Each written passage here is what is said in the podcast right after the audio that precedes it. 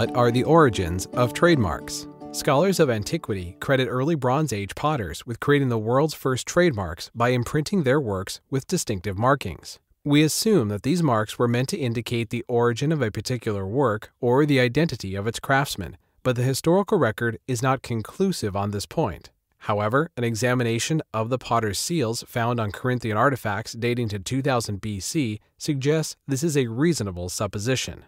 Trade and commerce between early civilizations of that era were expanding rapidly, and in order to be mutually beneficial, trade requires a certain amount of trust in the provenance and quality of goods. These early potters' trademarks seem to have served that purpose by distinguishing the goods of quality craftsmen from those of unknown or uncertain sources.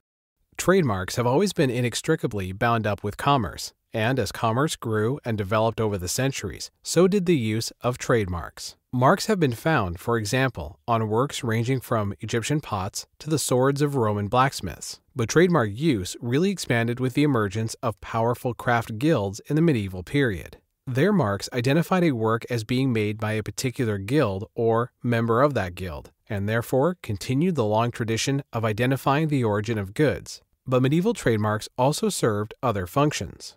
They became a means by which guilds could control the quality of work of fellow guild members. Because of a trademark's association with quality, they also became a source of competitive advantage in the market. Trademarks thus began to acquire something similar to the existential moral rights found in later copyright statutes. For example, the right of a creator to defend the quality, originality, and personality of his or her work. Trademark use in medieval times also acquired a public interest function. As Arthur R. Miller and Michael H. Davis note in Intellectual Property, Patents, Trademarks, and Copyright in a Nutshell, statutes dating back as early as the 13th century show that trademark was eventually recognized as having social consequence. These statutes were meant to protect the public by preventing the sale of unidentified goods whose quality could not be ascertained. One notable trademark from the time was that of Löwenbräu Brewery, which claims to have used its lion mark since its founding in 1383. Early trademark cases. The first reported trademark case in Anglo American law was once considered to be Southern v. Howe, which was decided in 1618. Ironically, the case did not involve a trademark, but rather the sale of counterfeit jewels. Its connection to trademark came from a reference by the presiding judge to an earlier, unnamed, and unreported case in 1584 involving a suit brought by a clothmaker against another clothmaker who had used his mark.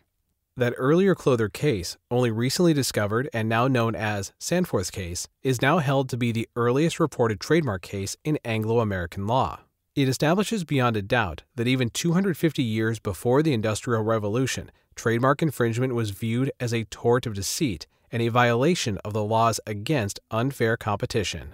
A contemporary legal report describes Sandforth's case. The action upon the case was brought in the Court of Common Pleas by a clothier, that whereupon he had gained great reputation for his making of his cloth, to his benefit and profit, and that he used to set his mark on his cloth whereby it should be known to be his cloth and another clothier, observing it, used the same mark to his ill made cloth in order to deceive him.